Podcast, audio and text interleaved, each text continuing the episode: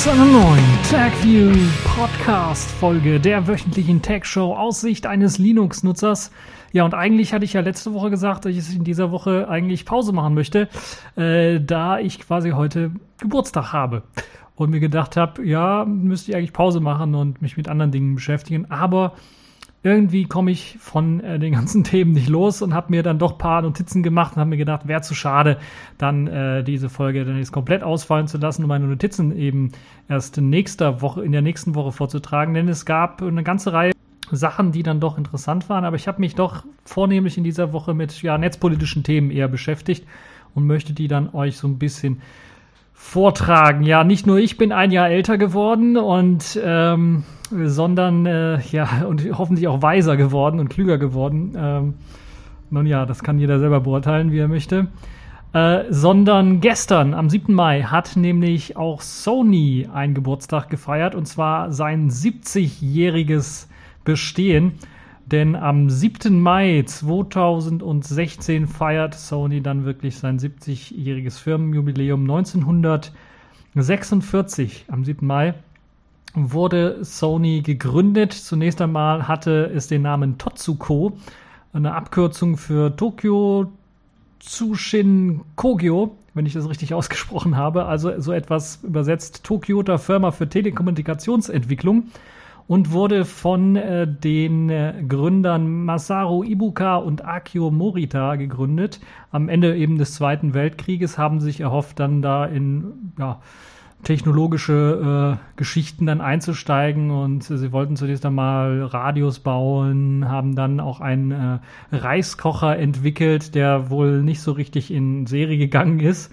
Äh, aber im Grunde genommen hat sich Sony dann äh, weiterentwickelt. Man hat dann Aufnahmegeräte entwickelt für Magnetbänder.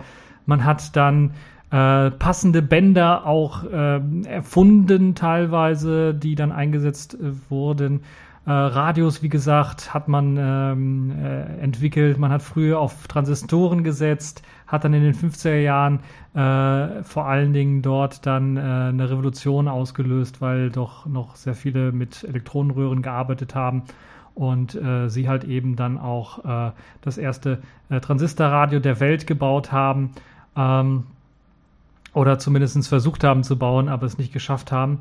Äh, aber sie haben zumindest dann äh, Fernseher gebaut und wir kennen Sony halt eben jetzt auch schon äh, aus jüngerer Vergangenheit dann doch daraus, dass sie halt nicht nur das Fernseher bauen, sondern auch Videokameras gebaut haben oder immer noch bauen ähm, natürlich auch äh, ganz normale digitale Spiegelreflexkameras, Systemkameras bauen, äh, Videostandards äh, mitentwicklt haben, zusammen mit JVC und Panasonic zum Beispiel, Videokassetten äh, ausprobiert haben. Da gab es halt eben wie bei DVD oder bei HD, DVD oder äh, Blu-ray gab es halt eben auch äh, verschiedene Standards und sie haben da auch äh, richtig ähm, äh, groß gearbeitet. Und 1970 wurde Sony Deutschland dann in Köln gegründet, also in meiner Heimatstadt quasi.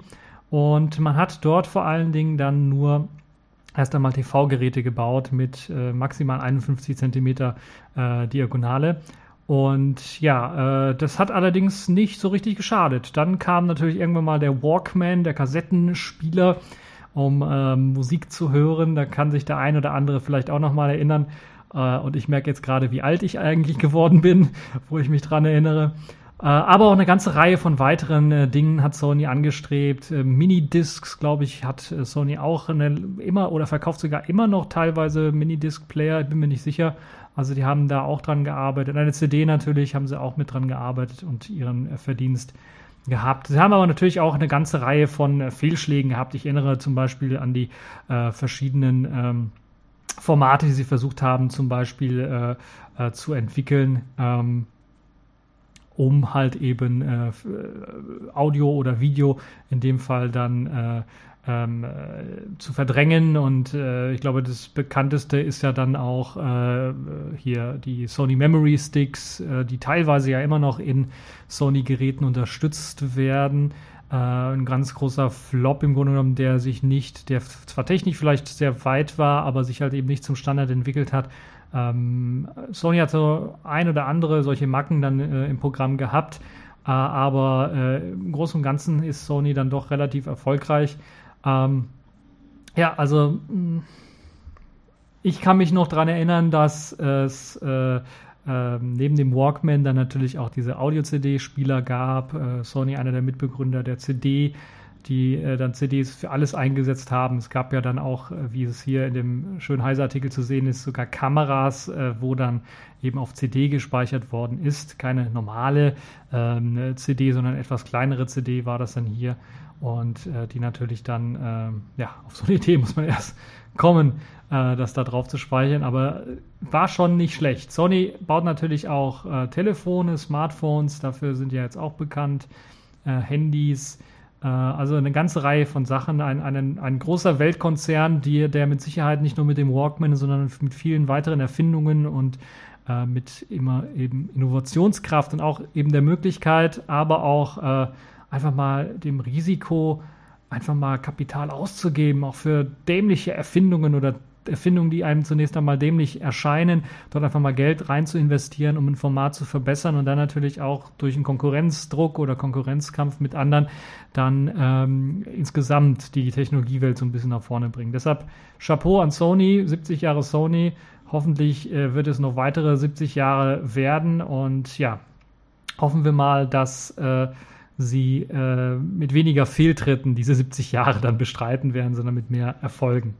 Das also meine kleine Hommage an Sony und äh, mein Geburtstagswunsch eben auch oder mein Geburtstagsglückwunsch an Sony. Jetzt kommen wir mal ein bisschen zu diesen äh, verschiedenen netzpolitischen Themen. Eines der Themen, die so richtig eingeschlagen haben, auch schon in der letzten Woche äh, oder in der vorletzten Woche, war der TTIP oder TTIP-Leak, äh, der äh, von vor allen Dingen auch Greenpeace mit angestrebt worden ist. Und zwar genau genommen der Verhandlungspositionstext vom April diesen Jahres wurde von Greenpeace sogar in Leseräumen äh, aufgestellt, direkt am Brandenburger Tor. Und dort konnte man sich dann, äh, ich glaube, es war am Brandenburger Tor oder vom Bundestag, also dort konnte man sich dann äh, den TTIP ähm, League durchlesen, die verschiedenen Verhandlungspositionen durchlegen und durchlesen und das ganze Grauen dort sehen, was sich dort eben äh, gezeigt hat.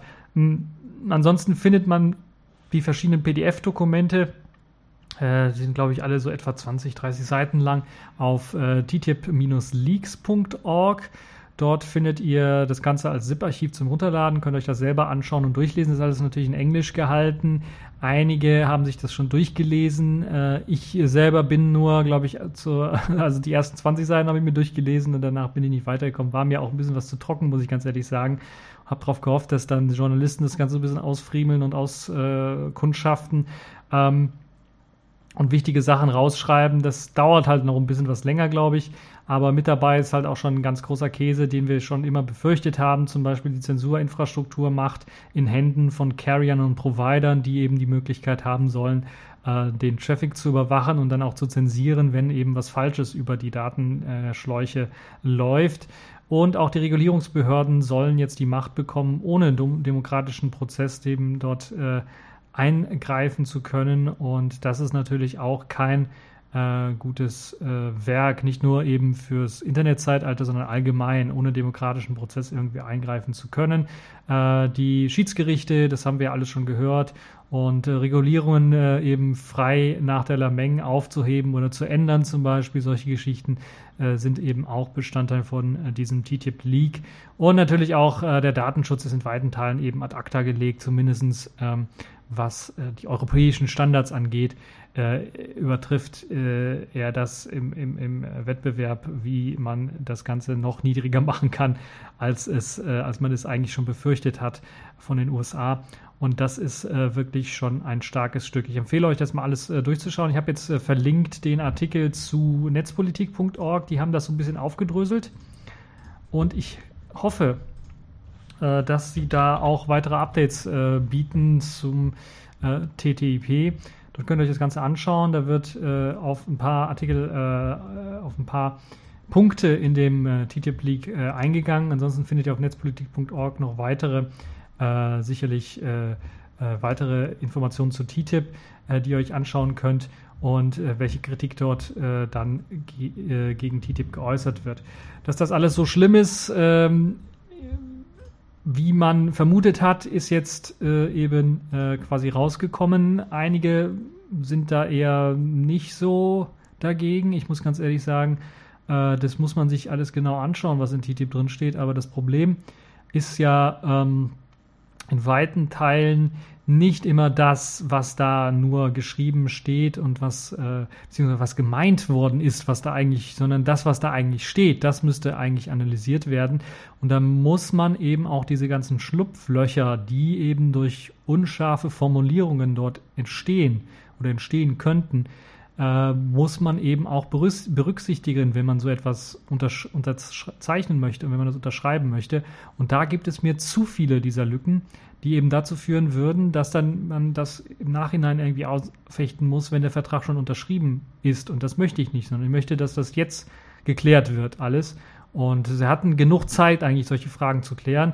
Und man sieht auch in großen Teilen, dass sie sich auch nicht einig sind, was TTIP angeht. Und ich hoffe, äh, dass äh, diese stümperhafte Einigung oder dieses stümperhafte, teilweise wirklich unscharf formulierte Dokument äh, so nicht unterschrieben wird, sondern dass es äh, dort eben dann äh, äh entweder weiter verhandelt wird, um strittige Punkte auszumerzen, um unscharfe Formulierungen zu schärfen, in die richtige Richtung hoffentlich, aber hoffentlich äh, dann zu schärfen, hoffe ich zumindestens und ja, das ist das, was ich so zu TTIP sagen kann. Ansonsten äh, muss man ganz ehrlich auch den Leuten sagen, die meinen, das sei ja alles gar nicht so schlimm. Sie müssen sich so ein bisschen äh, wirklich anschauen, was dort steht und müssen sich dann das Soros-Szenario ausmalen, ob es eben mit dem, was da steht, auch vereinbar wäre. Und das ist in großen Teilen der Fall. Und das ist eben das Problem. Die Intention mag vielleicht eine andere sein.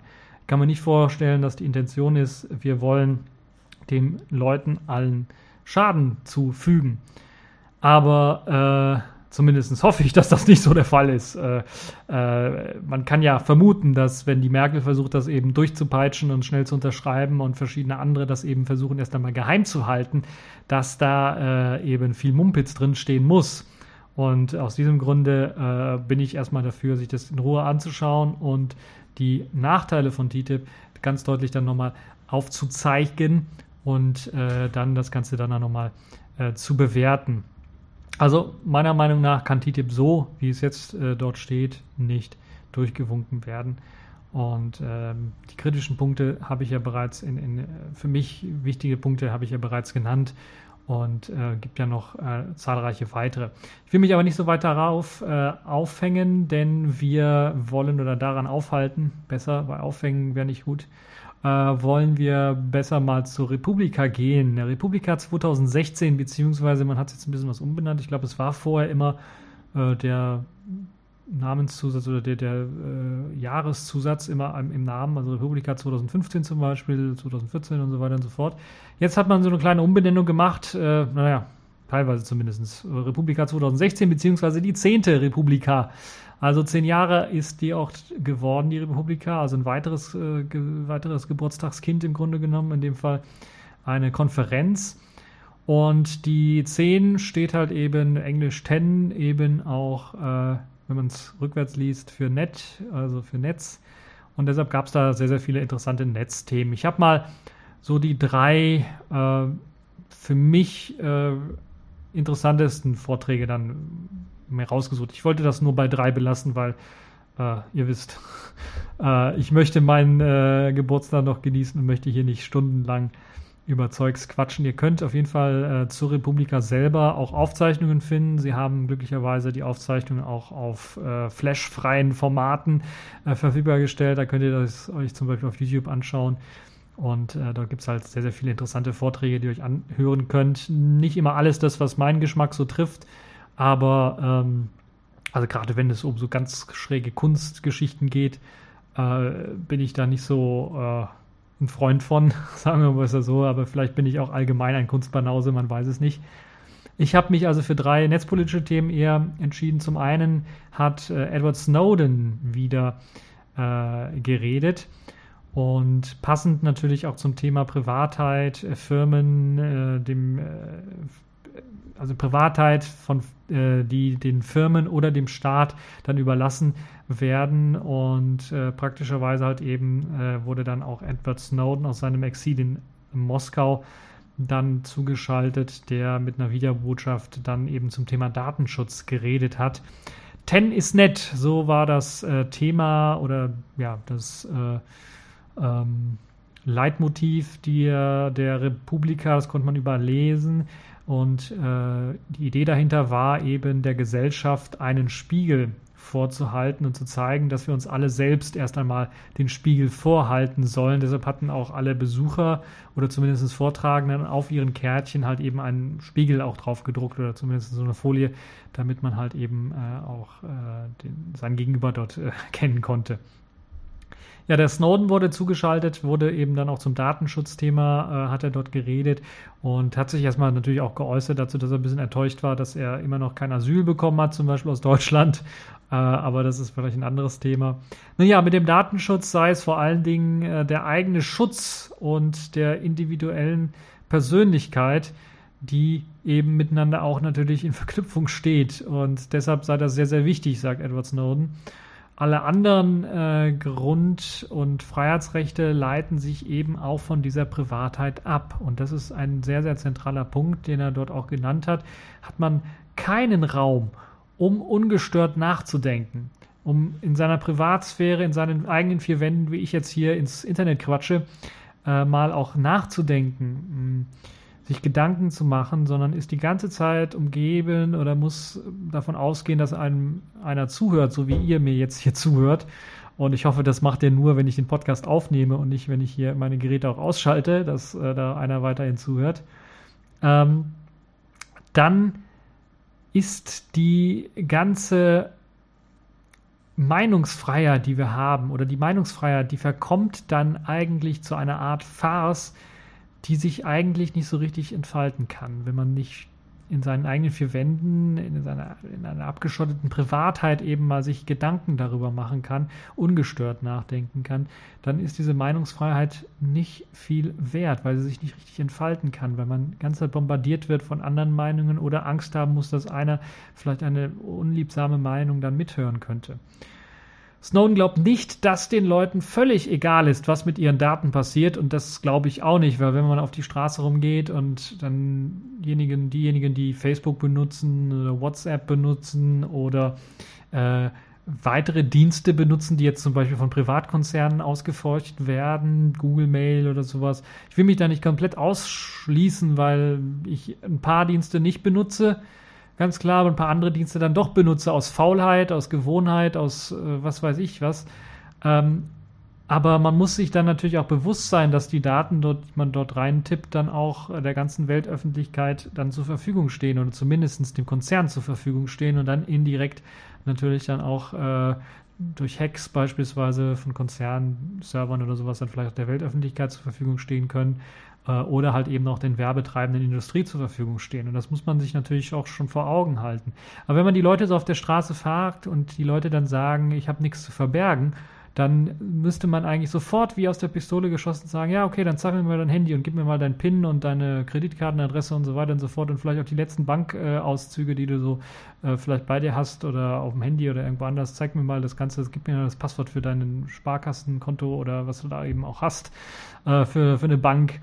Ähm, und dann sieht man, dass die Leute dann doch was zu verbergen haben. Also dieser, ähm, vielleicht ist das auch so ein bisschen das hier mit der, ähm, mit der Meinungsfreiheit, die sich nicht so richtig entfalten kann, wenn man nicht ungestört mal nachdenken kann, wenn man so gefragt wird und man dann irgendwie sagt, ich habe nichts zu verbergen, dann hat man wahrscheinlich nicht lang genug gedacht.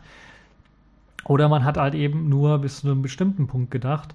Und zwar dem Punkt, und das ist das Gefährliche, ist äh, das, was man sowieso was seine eigene Privatzeit oder seine eigene Schmerzgrenze noch nicht erreicht hat. Und da kann man sagen, ja, das ist ja nicht so schlimm, das kann jeder von mir wissen, so ein bisschen. Äh, das, weil man natürlich auch nicht dumm dastehen möchte und sagen möchte, okay, ich habe nicht gewusst, dass wenn ich das da ins Internet reinschreibe, dass das die ganze Welt wiss, äh, wissen kann. Und das ist halt eben ein großer Punkt, der sicherlich äh, auch in den äh, Vorträgen von Edward Snowden dann da zur Sprache kommt. Also dieses Ich habe nichts äh, zu verbergen ist ähm, äh, ja, teilweise vielleicht auch eine, eine Art Verteidigungsrede dafür, dass man diese ganzen Dienste nutzt, aber äh, sie stimmt in keinem Fall, weil jeder hat irgendwie was zu verbergen und das ist auch gut so, dass es so etwas gibt und das hat Snowden dann auch nochmal in seinem Vortrag dann gesagt, weil wenn eben diese Privatsphäre wir die jetzt nicht schützen, dann könnte sie uns und der Gesellschaft für immer verloren gehen. Und das wäre dann doch ein herber Niederschlag für die ganze Gesellschaft.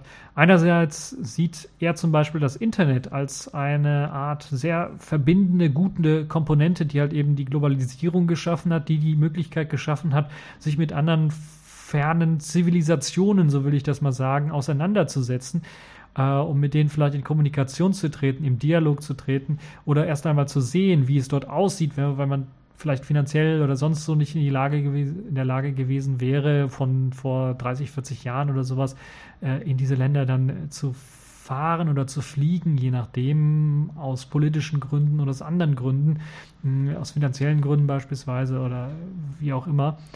Und da schafft es eben das Internet, eine dieser verbindenden Komponenten zwischen Menschen dann auch zu sein. Äh, die ganzen sozialen Netzwerke haben sich ja auch aus dem Grunde gegründet, nicht oder haben so einen großen Sog, nicht weil eben damit eine ganze Menge Asche und Kohle verdient werden kann, sondern weil Menschen sich miteinander vernetzen wollen weil zum Beispiel Leute, die äh, einfach mal erfahren wollen, was ihre Schulkollegen irgendwie gemacht haben, wie ihr Leben weiter verlaufen ist, weil man sie seit 20, 30 Jahren nicht gesehen hat oder sowas. Und man wollte sich dann mit denen irgendwie in Verbindung setzen einfach mal sehen, was ist mit denen passiert, mit denen ein bisschen was quatschen, auch wenn man vielleicht jetzt in komplett anderen Ländern wohnt und so nicht die Möglichkeit hat, sich dann irgendwie im Supermarkt zu treffen, wenn man mal einkaufen geht oder sowas. Also das hat schon eine wichtige zentrale verbindende Komponenten zwischen Menschen, das Internet einerseits, aber andererseits hat sie halt eben mit Telefon äh, und Internet natürlich auch die Möglichkeit, ähm, Beziehungsmuster herauszufinden. Also wenn man das Ganze analysieren möchte und äh, Telefon ist beispielsweise eine etwas ältere Erfindung natürlich, äh, aber auch mit dem Internet und mit wer mit wem chattet und wer mit wem redet und wie lange, da lassen sich halt eben auch Beziehungsmuster herausfiltern und viele Informationen über die Menschen dann herausfinden. Und das ist halt eben auch eine Gefahr gleichzeitig, wo wir dann ganz klare Linien und ganz klare Grenzen setzen müssen, dass halt eben so eine Kommunikation, die wir führen, die eigentlich erst einmal im eigentlichen Sinne harmlos erscheint, wenn zum Beispiel Inhalte nicht aufgezeichnet werden, dann einfach nur dadurch, dass wer mit wem, wann und wo geredet hat, äh, nicht mehr harmlos werden. Und wir müssen natürlich uns auch an die Drohnenmorde dann äh, erinnern, wenn es eben daran geht, Menschen anhand von Metadaten zu exekutieren, dass die USA beispielsweise und seine Verbündeten ja auch machen.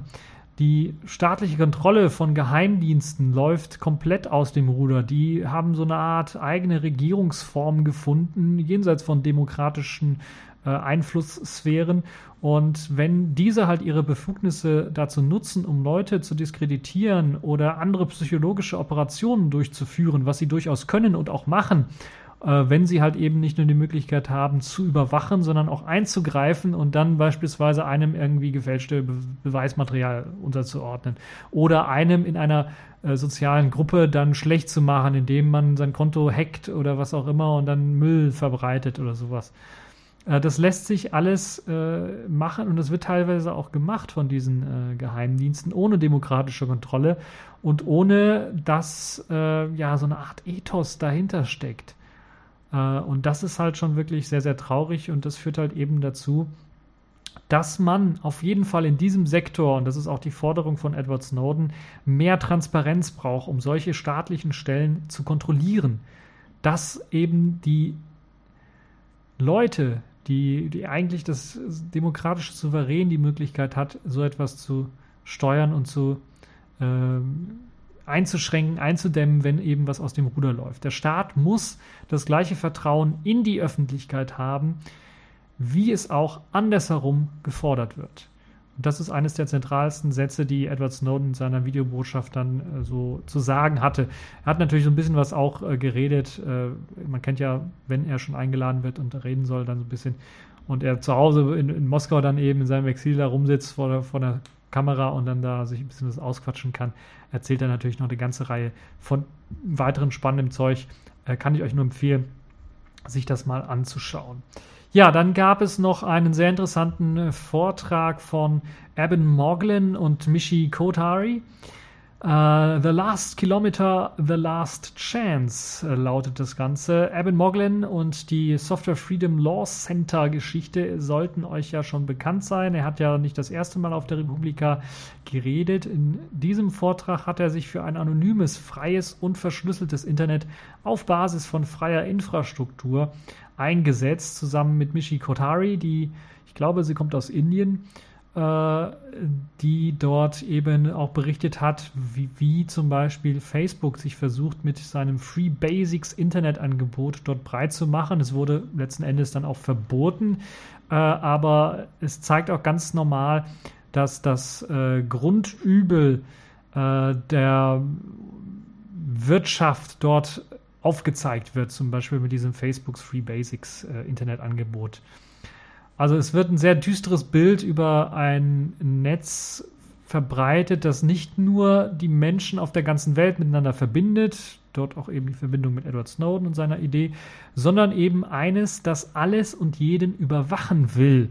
Und es nicht nur Geheimdienste sind, die das machen wollen, sondern auch private Firmen.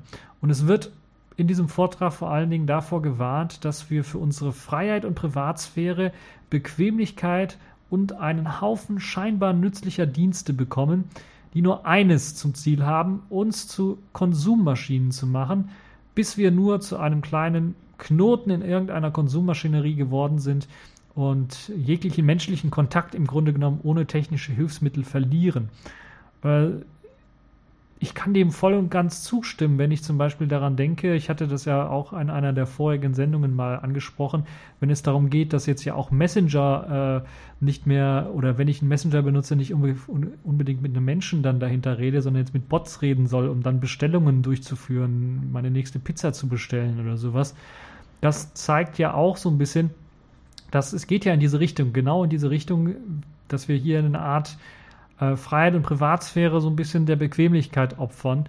Und äh, ja, weil das nicht unbedingt schön ist, wenn dann der ganze Konzern, bei dem ich die Pizza jetzt bestelle, wenn das eine ganze Ladenkette ist, dann weiß, was für eine Pizza ich bestellt habe. Wenn ich den Kollegen anrufe, der hier zwei, drei Straßen weiter wohnt und äh, so einen Pizzaladen hat und dem dann sage, was ich bestelle, dann tippt er das kurz ein, sagt und dann wird das halt eben ausgeliefert, aber dann weiß er es nur und vielleicht nicht der ganze Konzern. Ähm, wäre jetzt hier so ein Privatsphären-Ding. Aber im Allgemeinen wird halt eben dieses äh, düstere Bild gezeichnet. Und äh, so sieht wahrscheinlich auch der feuchte Träum von Facebook und Co. aus, wenn es eben darum geht, eben äh, die Leute dann auch zum Konsum anzuregen und weitere Konsummaschinen zu werden. Bestes Beispiel wieder die Botnetze, wenn man da was bei Amazon Spot bestellt hat auf Telegram oder was weiß ich wo, äh, und der dann einem wieder vorschlägt, nach einem Monat oder sowas, wüsste ich hier nicht für deine neuen Sneakers, was weiß ich, neue Einlagen oder neue Schnurbänder oder was auch immer äh, dann äh, haben. Und so werden wir halt eben zu einer Art, ja, Knotenpunkt einfach nur in irgendeiner Konsummaschinerie, in irgendeinem Programm, in einem Algorithmus, in einem Bot, der äh, eben uns eben nur braucht, um Konsum auszuführen und äh, wir menschlichen Kontakt verli verlieren, Privatsphäre immer mehr verlieren, weil die Algorithmen immer mehr über uns wissen wollen und wir das auch preisgeben wollen, weil wir auf Bequemlichkeit und äh, anderen Dingen, weil wir das nütz nützlich finden oder nützlich finden müssen, weil äh, uns das von der Wirtschaft vorgelebt wird, dass das nützlich sein muss. Mhm. Bestes Beispiel dieser ganze Hype um, um diese äh, diese Sportuhren oder diese allgemeinen, diese, diese, diese Smartwatches oder sowas, ich habe das nie verstanden. Das wollte im Grunde genommen keiner haben, weil es sind Uhren, die eine Woche lang, äh, noch nicht mal eine Woche lang halten, sondern einen Tag lang halten. Wenn sie eine Woche lang halten, wäre es ja noch vertretbar, aber meistens nur einen Tag lang halten und das gleiche machen wie mein Smartphone, was in der Hosentasche steckt und ohne Smartphone gar nicht funktionieren. Und die Industrie hat uns versucht, eben weiß zu machen, das ist das geilste, schickste, neueste, modellste Accessoire, äh, schickste Accessoire, was man haben kann und deshalb kaufen das einige wie bekloppt.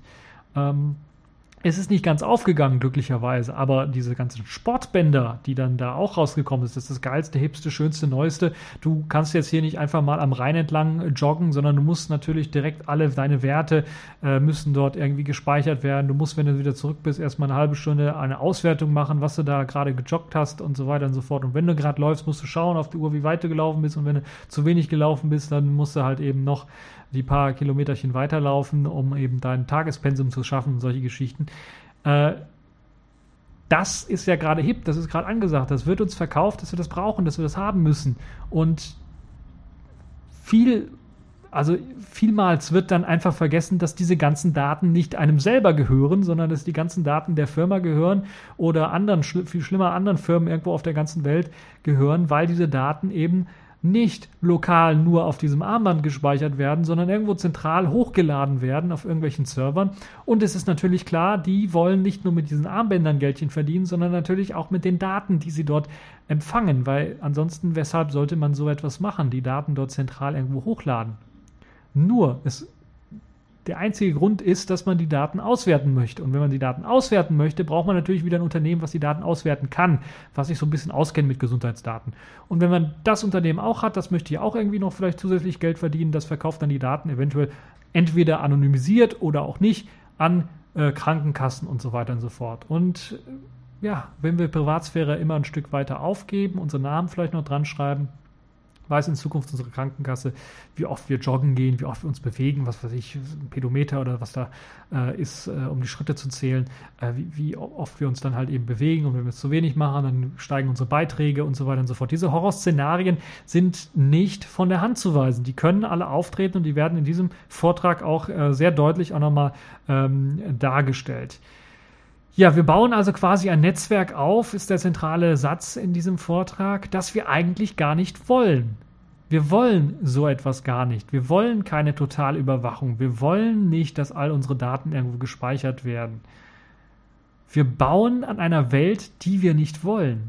Das ist eben das, wozu und die Konsequenz daraus. Wir bauen ein Netzwerk auf, das wir nicht wollen, und wir bauen da dementsprechend auch eine Welt drumherum, die wir nicht wollen, weil das Netzwerk eben ein zentraler Bestandteil dieser Welt ist und immer mehr wird. Ja, Geld, das nicht mehr anonym genutzt werden kann, ist der nächste Punkt, der angesprochen wird. Dass man nicht mehr in Händen halten kann, sondern dass nur in virtueller Chipform auf irgendeinem Plastikkärtchen sitzt, ist die nächste der nächste Punkt, der so als Horrorszenario angesehen wird. Das ist auch nicht weit hergeholt. Sie haben jetzt die 500-Euro-Scheine abgeschafft in, in, Europa. Also was heißt abgeschafft? Es werden keine neuen produziert. Vor dem Hintergrund natürlich der Kriminalität. Aber es ist nur ein einer kleiner Schritt, der so ein bisschen zeigt, dass wir vor 10, 20 Jahren wären Leute auf die Straße gegangen, hätten protestiert, wenn so etwas gekommen wäre. Vor 10, 20, 30 Jahren äh, muss immer höher gehen, weil ich bin ja jetzt auch was älter geworden, äh, war es auch noch so, dass Leute sich zum Beispiel gegen den Zensus erhoben haben. Da, also das C, die Volkszählung, wie viele Leute wohnen eigentlich in Deutschland, da wurde ganz groß protestiert gegen. Wenn, äh, ich habe mal eine uralte Sendung gerade beim Seppen durchs Fernsehen gesehen, da hat man in den 90er Jahren, das ist nicht so lang her, verdammt, das ist auch schon 20 Jahre her fast. Äh, in den 90er Jahren hat man mal äh, Leute, die aus dem Supermarkt kamen, aus dem Aldi, aus dem Lidl, glaube ich, gab es damals auch schon, kamen und man wollte fragen, was haben sie denn da eigentlich eingekauft in den Tüten? Haben gesagt, du spinnst doch, ich sagte doch nicht, was ich eingekauft habe. Also das Verhältnis war komplett anders. Hätte man das heute gemacht, hätte die Tüte aufgehalten, hätte gesagt, das habe ich gekauft, das war sogar billiger und so. Also das zeigt so ein bisschen auch den gesellschaftlichen Wandel, der äh, einge ja hier durchge sich durchgesetzt hat. Und das eben auch in Sachen Privatzeit sich eine ganze Privatheit eine ganze Menge sich geändert hat. Und ja, äh, dieses Plastikkärtchen in Chipform, das ist halt eben das, was in Zukunft äh, passieren soll, dass wir unser Geld nicht mehr richtig in Händen halten, sondern nur noch virtuell auf so einem Chip äh, gespeichert haben. Also ist natürlich übertrieben, aber äh, es wird halt eben zugespitzt in dieser Form äh, vorgebracht. PayPal zum Beispiel macht heutzutage sogar Werbung oder Reklame damit, dass äh, sie das sogenannte neue Geld seien, dass es eben die Zukunft sei nicht mehr eben äh, Bargeld in der Hosentasche zu haben, anonym bezahlen zu können, sondern dass man das eben über so einen Dienst wie PayPal macht. Äh, könnt ihr euch anschauen im Fernsehen, da gab es äh, letztens die Clips, habe ich äh, erst einmal mit einem Schmunzeln gesehen, als ich, weil das eben gerade nach dem Vortrag war von Eben Moglin. Äh, und da war mir natürlich so ein bisschen zu lachen zumute. Hm. Aber kein richtig lustiges Lachen, sondern erstmal so, verdammt, der hat ja eigentlich recht. So nach dem Motto. Ähm, ja, all diese dunklen Zukunftsaussichten münden in der Forderung, eben ein Netz zu schaffen, das wir wollen und es über das Netz eben zu legen, was wir gerade haben. Also, dass wir etwas Neues schaffen, das wir auch wirklich wollen und nicht dem hinterherrennen, was wir eigentlich gar nicht wollen. Ein, eine gute Aussage. Wie das jetzt passieren soll, im Konkreten wird nicht so richtig im, im Vortrag drauf eingegangen. Das ist wird ein bisschen in der Waage gehalten. Von der Freedom Box wurde ja schon mal geredet und es wird natürlich eben darauf hingewiesen, dass es eben diese äh, der Freiheit dienlich ist, auch freie Software oder freie Dienste zu verwenden, bei denen man kontrollieren kann, bei denen man die Kontrolle selber hat, äh, was mit den Daten passiert und welche Daten erhoben werden. Also die Schaffung einer Alternative zu all diesem Düsteren ist eben das Ziel äh, dieses ganzen Vortrags und das ist das, worin es dann auch äh, letzten Endes mündet. Und wir müssen uns eben beeilen, damit wir nicht diese düsteren Zukunftsvisionen zur Wirklichkeit werden lassen. Ansonsten haben wir eben ein Problem, Alternativen dann zu schaffen, weil wenn man einmal in den Brunnen gefallen ist, dann kommt man da schwer wieder raus. Und ja, deshalb empfehle ich euch da auch mal reinzuschauen, auch reinzuhören, auch wenn das so ein bisschen düster ist, das Ganze. Ähm, soll es halt eben auch aufweckend sein. Ja, kommen wir mal zu einem ganz anderen Thema. Julia Reda hat über Geoblocking geredet. Die Piratenpolitikerin wurde ja ins Europaparlament gewählt vor ein paar Jahren und beschäftigt sich dort vornehmlich eben mit der Reform des Urheberrechts. Und eines der Punkte, die sie dort eben auch vornehmlich bedient, ist Geoblocking ist zum Beispiel das Blockieren von US-amerikanischen TV-Serien in anderen Ländern oder umgekehrt, aber vor allen Dingen natürlich auch innereuropäisch, eben das Blocken von Sendern, die oder Sendungen, die in äh, Italien ähm, ausgestrahlt worden sind, die ich dann ähm, in Deutschland im Internet eben nicht anklicken kann, weil es halt eben eine ein, äh, Geoblockierung gibt. Und eventuell kennt man das auch von YouTube, wenn halt eben wieder mal dran steht, äh, dieser Clip ist in deinem Land nicht verfügbar. Ja, äh, aber auch andere Portale, nicht nur YouTube sind betroffen, da es in Europa halt eben oder da in Europa jeder die Rechte für eine Serie oder eine Folge einer Serie zum Beispiel auch teilweise exklusiv kaufen kann. Äh, gibt es so zum Beispiel die oder eine Folge oder mehrere Folgen von House of Cards nicht auf Netflix zu sehen, äh, Netflix Deutschland in dem Fall, sondern eben nur auf Sky zu sehen. Und muss man halt ein anderes Abo für abschließen, damit man es sehen kann. Livestreaming ist meist auch irgendwie geblockt, gerade in Deutschland, weil man halt eben dafür eigentlich eine Rundfunklizenz benötigt. Das ist so ein deutschlandinternes Problem. Man bräuchte theoretisch für das, was ich hier auch mache, hier einen Podcast, der äh, ja die Möglichkeit hat, mehrere Zehntausende Millionen von Leute zu erreichen. Ich bin mir relativ sicher, es werden wahrscheinlich nicht Zehntausend sein, aber ein paar tausend Stück werden es dann doch schon sein, die mir zuhören. Vielleicht nicht jedes Mal, aber manchmal äh, ein bisschen was. Und äh, eigentlich bräuchte man dann ab so einer bestimmten äh, Größe dann eine Rundfunklizenz. Äh, in der Praxis ist das einfach äh, komplett überholt, weil ein Podcast, wer hat sich da eine Rundfunklizenz geholt? Ich habe mal gehört, der Computer Club 2, der hat sich da mal versucht, bemüht, da eine Rundfunklizenz zu holen, aber wurde irgendwie abgewiesen. Ich glaube, so war das Ganze. Also ist irgendwie kompletter Blödsinn, dieses ganze Gesetz. Und es müsste mal auch überdacht werden, müsste vielleicht auch mal geändert werden. Äh, Geoblocking im Generellen ist einfach eine unnötige technische Hürde, die im Grunde genommen nichts anderes machen soll, als den Gewinn der Produzenten zu steigern. Vor allen Dingen, wenn man daran denkt, wen, äh, dass wenige große Hollywood-Produktionsfirmen eben von solchen Geoblocking-Diensten profitieren, äh, Geoblocking allgemein profitieren, aber von diesem ähm, äh, ganz klar halt eben das als eine Art Geldmaschinerie verwenden hier in Europa, weil sie halt eben nicht mit, der, mit Europa einen Vertrag abschließen, sondern eben mit 28 verschiedenen Ländern in Europa eine, einen Vertrag abschließen, unterschiedliche Lizenzen, unterschiedlich Geld auch für jedes Land in der EU dann einsammeln können und äh, das halt eben damit schon ein großer Schotter gemacht werden kann.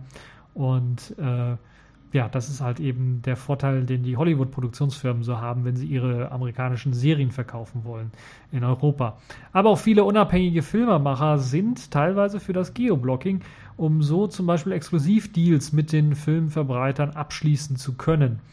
Nun, was kann man dagegen machen? Was, wie kann man die Leute denn alle, die jetzt meinen, sie profitieren ganz groß von diesem Geoblocking, wie kann man dann irgendwie das aufweichen? Wie kann man da ein anderes Konzept finden?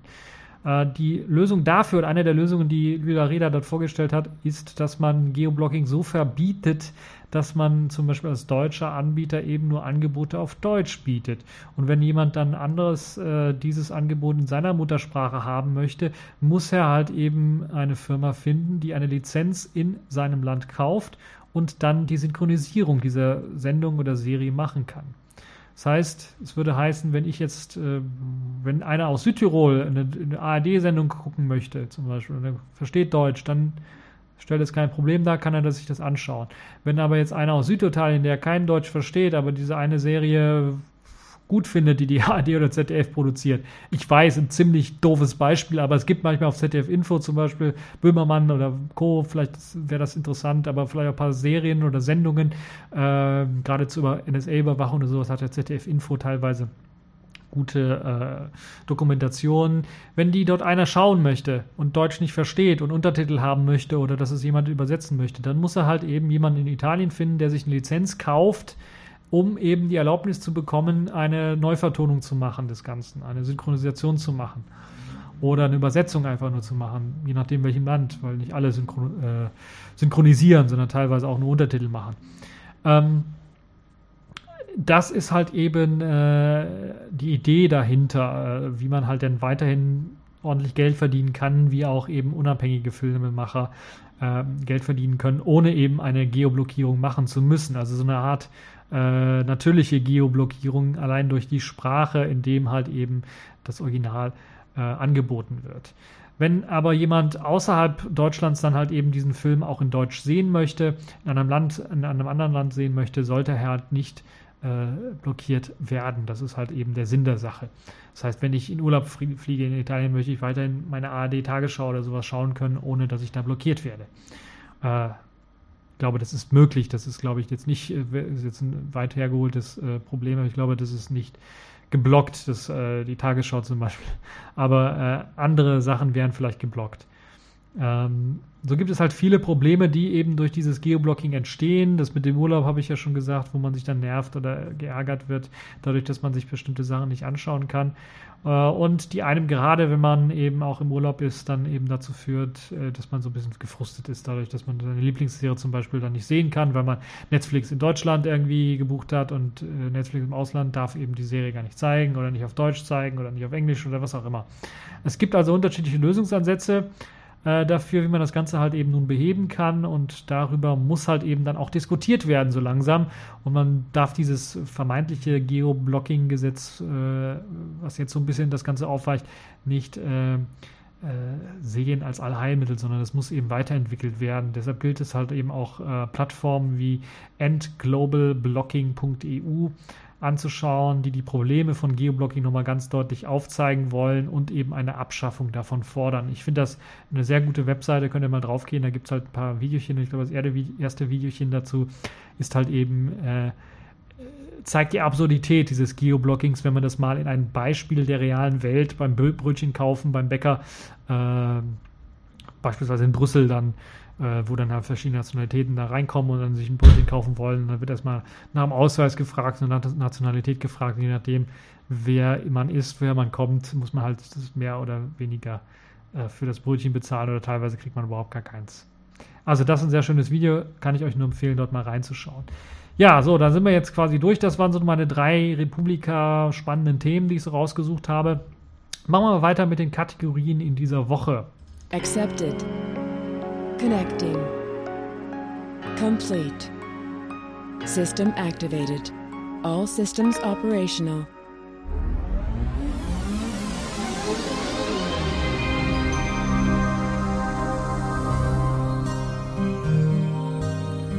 Ja, ich habe auch Kategorien in dieser Woche rausgesucht. Zum einen die Pfeife der Woche. Das hat jetzt wieder was mit, ja, doch mit Netzpolitik im weitesten Sinne auch zu tun. Die Telekom und die eSIM sind jetzt die Pfeife der Woche. eSIM soll ja die neue oder Embedded SIM, so heißt es eigentlich ausgesprochen, soll ja die neue Technologie sein, die SIM-Karten in Zukunft überflüssig machen soll. Stattdessen wird die SIM-Karte quasi in elektronischer oder embedded Form, also bereits auf dem Smartphone äh, ausgeliefert, vorausgeliefert, draufgelötet im Grunde genommen. So muss man sich halt eben nicht immer äh, darum kümmern, die SIM-Karte reinzufummeln und äh, dann gibt es ja noch jetzt die drei verschiedenen oder sogar vier verschiedenen Standards von der Größe der SIM und dann muss man die zuschneiden teilweise oder sich eine neue besorgen oder kaufen, wenn man das nicht selber kann mit dem Zuschneiden. Äh, ich habe immer Probleme oder Angst beim Zerschneiden, weil ich hatte eine normale SIM, habe dann irgendwann mal eine Mikro-SIM draus geschnitten. Das ging ja noch Plastik abschneiden, aber dann Nano-SIM draus schneiden. Dann muss man teilweise bei den älteren SIM-Karten auch noch ein bisschen was vom Rand des, äh, des Silberstreifens des Chips abschneiden und das, da habe ich halt immer Angst, dass ich da zu viel abschneide und dann ist der Chip kaputt. Also ihr versteht den ganzen Blödsinn mit SIM-Karten. Das macht einfach in der heutigen Zeit einfach keinen Sinn. Deshalb wollte man das Ganze dort äh, direkt ins Handy reinfummeln und dann kann man sich halt eben, je nachdem, welchen Anbieter man hat, das Ganze auswählen. Theoretisch. Trotzdem sollte es halt eben ein großer Vorteil sein, dass man auch eben seinen Anbieter frei wählen können sollte, ohne dass man eine SIM-Karte irgendwie austauschen muss, sondern man wählt einfach einen anderen und dann wird das kurz aufs Handy übertragen, äh, die Daten, die benötigt werden für den anderen Anbieter. Nun hat allerdings die Telekom quasi alle Vorteile dieser eSIM kaputt gemacht, indem sie halt eben angekündigt haben, dass ihre Geräte mit eSIM keinen Wechsel des Netzbetreibers mehr zulassen möchten. Das ist natürlich ein riesengroßer Skandal, wie ich finde, weil das ist, äh, das geht ja voll gegen den Strich und das geht, glaube ich, auch gegen so ein bisschen Netzneutralität, aber auch Wettbewerbsrechte oder sowas. Wenn man also bei der Telekom ein Smartphone kauft, hat man nicht die Möglichkeit, äh, das irgendwie zu entsperren oder einen SIM-Unlock zu machen in dem Fall und das mit anderen Anbietern dann zu verwenden, sondern das ist einfach gesimlockt und die SIM ist ja fest verbaut, die kann man also nicht ausbauen, ohne das Gerät komplett zu, zu zerstören. Äh, hat man also so ist man also lebenslänglich auf der Telekom, bleibt man dann sitzen oder auf, auf äh, oder E Plus oder was auch immer. Jetzt ist in dem Fall Beispiel ist halt die Telekom, die das machen möchte. Man hat also die Möglichkeit eben nicht, äh, man stellt die, komplett die ganze Geschichte auf den Kopf. Man hat also nicht mehr die Möglichkeit, einfach von T-Mobile nach E Plus oder Vodafone zu wechseln. Äh, zudem will die Telekom natürlich auch die ganzen Hacks oder Jailbreaks einen Riegel vorschieben und wie gesagt, wenn man da versucht, den Chip aufzu, äh, auszubauen oder irgendwie was anderes auf dem Chip zu verändern, dann wird halt eben der Chip zerstört und das ganze Smartphone unbrauchbar gemacht. Das klingt jetzt alles nach einem riesengroßen Horrorszenario für Kunden und eine Oase für die Betreiber, die sich nun nicht mehr mit lästigen Netzwechseln beschäftigen müssen, die dann halt diesen Kram einfach komplett äh, ja, vergessen können. Äh, wer die eSIM entfernen möchte, zerstört halt eben auch das Gerät, habe ich ja gesagt. Das soll auch mit eingebaut werden. Sprich, damit kann man sich bei der Telekom endgültig von Kunden zum Sklaven machen lassen. Äh, wer das also möchte, kann in Zukunft mal bei der Telekom ein eSIM-Smartphone äh, äh, oder Handy sich holen. Ähm, und äh, ja, ob dann weiterhin auch angelockte eSIM-Geräte dann äh, mit allen, die mit allen Netzen funktionieren, dann überhaupt noch irgendwie verfügbar gemacht werden, bleibt halt ein bisschen was fraglich äh, wenn halt eben die nicht wirklich äh, angelockt irgendwie verkauft werden oder wenn sonstige Deals da gemacht werden. Äh, und man muss dann oder kann dann auch nicht immer davon ausgehen, wenn man sich beispielsweise gebrauchten Smartphone holt, dass das dann mit äh, seinem Netzprovider funktioniert, sondern dann muss man eventuell den Netzprovider wechseln, ähm, auch wenn da steht vielleicht angelockt oder sowas. Also da wird, also so viele Probleme, die da aufgemacht werden mit dieser Schnapsidee von der Telekom und äh, dem, äh, wenn also die Telekom wirklich damit durchkommt und da kein Kartellverfahren oder was auch immer eingeleitet wird gegen diese Schnapsidee, äh, weil also Dummheit muss ja auch irgendwie bestraft werden, manchmal finde ich da in dem Fall auch. Aber das ist einfach, das ist eine Wettbewerbsverzerrung, die die Telekom dann dort betreibt äh, weil die Telekom einer der größten Anbieter, Mobilfunkanbieter in Deutschland ist. Und äh, das kann einfach nicht sein, dass sie halt eben ähm, die Möglichkeit komplett äh, dicht macht, dass man einen anderen Betreiber auswählen kann, wenn man sich ein Telekom-Gerät kauft. Das geht einfach nicht. Das, wir leben im Jahr 2016 und äh, das äh, sollte nicht mehr möglich sein. Deshalb hier ganz klar die Pfeife der Woche, die Telekom und die eSIM-Idee. Ja, kommen wir zum Sailfish der Woche. Dort gibt es auch einige positive Nachrichten von der Firma Jolla, die ja vor allen Dingen für die Sailfish OS Entwicklung zuständig ist. Und dort wurde die Sailfish OS Finanzierung weiterhin gesichert. Jolla hat neue Finanzmittel für die Weiterentwicklung von Selfish OS gesichert. Es handelt sich dabei auch, äh, das Mal wurde erstmals genannt, wie viel Geld sie eingesammelt haben. Seit äh, letztem Jahr Dezember haben sie bis heute 12 Millionen US-Dollar an Finanzierung erhalten. Und das Umschuldungsrestrukturierungsprogramm, ein sehr langes äh, Wort, der finnischen Regierung, wovon letztes Jahr eben noch die Rede war, wurde nun äh, beendet. Man hat sich da äh, also wieder zurückgezogen aus diesem Umschuldungsrestrukturierungsprogramm und ist jetzt sogar dabei, wieder neue Rekruten quasi einzubeziehen, also neue, das klingt irgendwie so militärisch, man möchte neu rekrutieren. Das Klingt nicht viel besser. Naja, man möchte, man ist oft, man möchte neue Entwickler für Safe Race gewinnen. Ich glaube, das klingt noch am besten. Mhm. Äh, zum Tablet-Desaster sei noch gesagt, dass fast alle Tablets jetzt, die zur Verfügung äh, stehen und auch ausgeliefert worden sind und auch diejenigen, die keines äh, bekommen haben, äh, sollen spätestens im Mai, also in diesem Monat, eine Rückzahlung, eine Ratenrückzahlung, die erste Rate der Ratenrückzahlung dann bekommen. Die Safe-JS-Lizenzierung wird in der Pressemitteilung dann auch nochmal angesprochen, wobei hier natürlich wieder Intex Aquafish erwähnt wird. Äh, Intex, die indische Firma, die an Aquafish arbeitet, das immer noch nicht rausgekommen ist, aber wohl jetzt äh, bald rauskommen wird. Äh, wobei es mich etwas beunruhigt, zum Beispiel, dass da immer noch von der Rede ist, dass man jetzt nicht von der Rede ist, dass das jetzt bald rauskommt oder in diesem Monat rauskommt, sondern da steht in den kommenden Monaten. Das ist irgendwie beunruhigend. Das könnte auf ein etwas größeres Problem hinweisen. Und wir wissen, je mehr sich das verzögert, desto älter wird so ein bisschen die Hardware und desto ja, äh, schlechter wird vielleicht auch das Image so ein bisschen. Und wer weiß, wie lange Intex da auch noch warten möchte, bis eben das finale OS dann für ihr Smartphone da ist, ob sie überhaupt die Geduld haben dafür. Muss man mal schauen. Naja, müssen wir mal schauen. Hoffentlich kommt das Release bald in Indien raus. Und eigentlich sollte das Smartphone ja auch Ende April herausgegeben werden. Und ja, da müssen wir jetzt mal gucken. Es sollte ja nicht nur in Indien erscheinen, sondern es gab auch Gerüchte, dass es vielleicht nach Russland kommt äh, und vielleicht auch in andere äh, Gebiete, europaweit nicht direkt genannt worden, aber in andere Gebiete dann kommen soll. Ja, äh, mutmaßlich hat es jetzt verzögert wegen ein paar Bugs im Betriebssystem.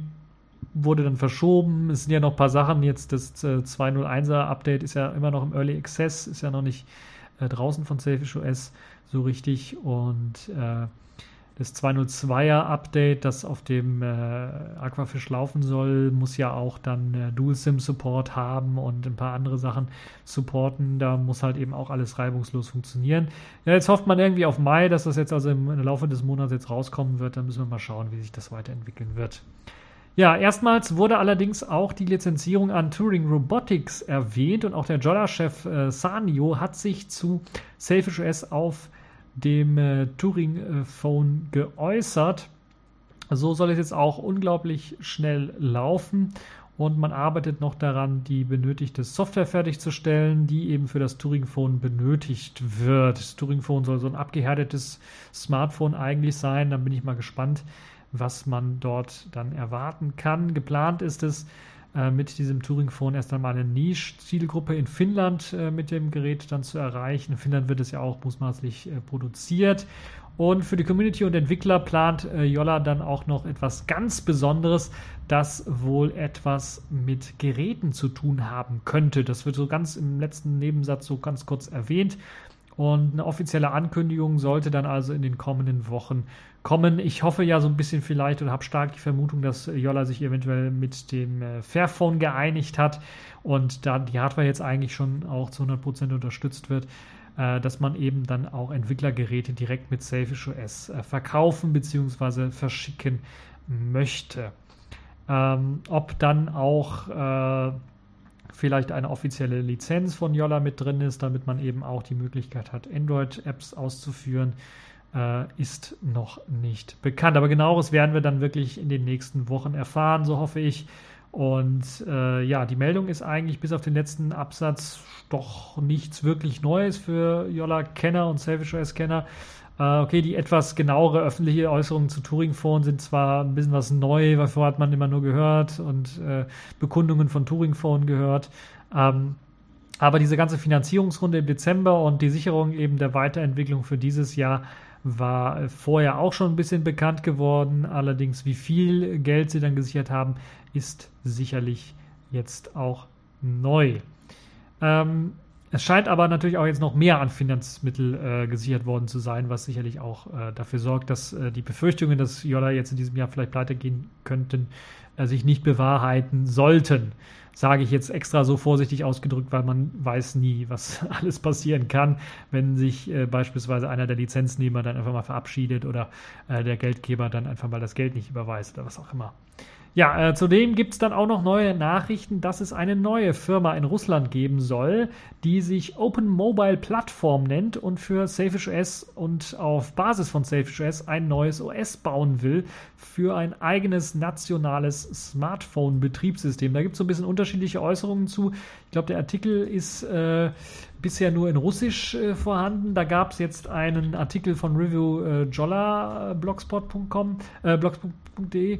Die haben sich das ein bisschen näher angeschaut, haben nochmal drauf äh, geschaut, wer dann jetzt da äh, die Zuständigen sind in Russland. Sieht vornehmlich so danach aus, dass das eine Entwicklungsabteilung sein soll, die halt eben vornehmlich fürs Safish OS oder auf Safish OS Basis Programme entwickeln möchte und eventuell eben auch auf Selfish OS Basis, zumindest diesen Open Source Teil von Selfish OS, den es dort gibt, dann eben auch ein eigenes äh, Betriebssystem auf ihre Geräte bannen möchte. Russland ist dafür bekannt, dass sie da einige äh, doch äh, sehr äh, interessante Ziele anstreben. Sie wollen halt eben, äh, das haben sie ja auch gezeigt mit ihren äh, äh eigenentwickelten MIPS-Prozessoren, dass sie da in Sachen Hardware eigenständig äh, werden äh, wollen. Aber sie wollen auch, ich glaube, es war ähm, bis zum Jahre 2020 wollen sie halt eben um fast 20 Prozent den, den Absatz von mobilen Betriebssystemen aus dem Ausland verringern und durch eigene ersetzen. Das heißt, äh, momentan sieht es so aus, dass iOS, Android vor allen Dingen ähm, 95% Anteil im, mobilen Sektor haben und sie wollen das verringern bis 2020 auf 75% und halt eben bis äh, 2025 sogar auf 50% verringern, sodass man halt eben eine Alternative, ein nationales, selbe, äh, selber entwickeltes System haben. Äh, die Gründe dafür sind zum einen natürlich politisch motiviert, zum anderen natürlich auch die Enthüllungen von Edward Snowden und den ganzen Überwachungsskandal. Und da möchte man natürlich dann auch vielleicht auch so ein bisschen ein eigenes ähm, ja, Silicon Valley-mäßiges ähm, äh, IT-System, IT-Landschaft aufbauen, sich ein bisschen unabhängiger machen. Ich glaube, das äh, ist nicht verwerflich.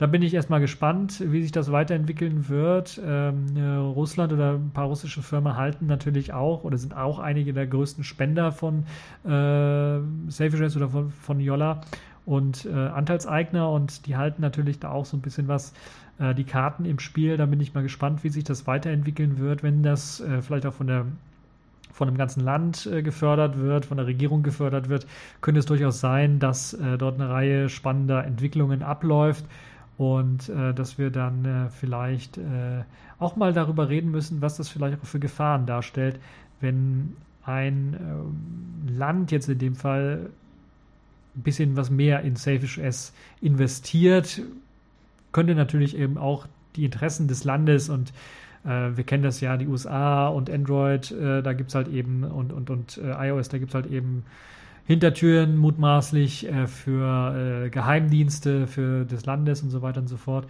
Und wenn jetzt eben Russland das Gegenpool schaffen möchte, machen sie dann nicht eventuell das Gleiche. Da muss halt eben darauf geachtet werden, dass Selfish OS da in der Hinsicht ein bisschen was unabhängiger bleibt und dass solche Dinge dann nicht passieren.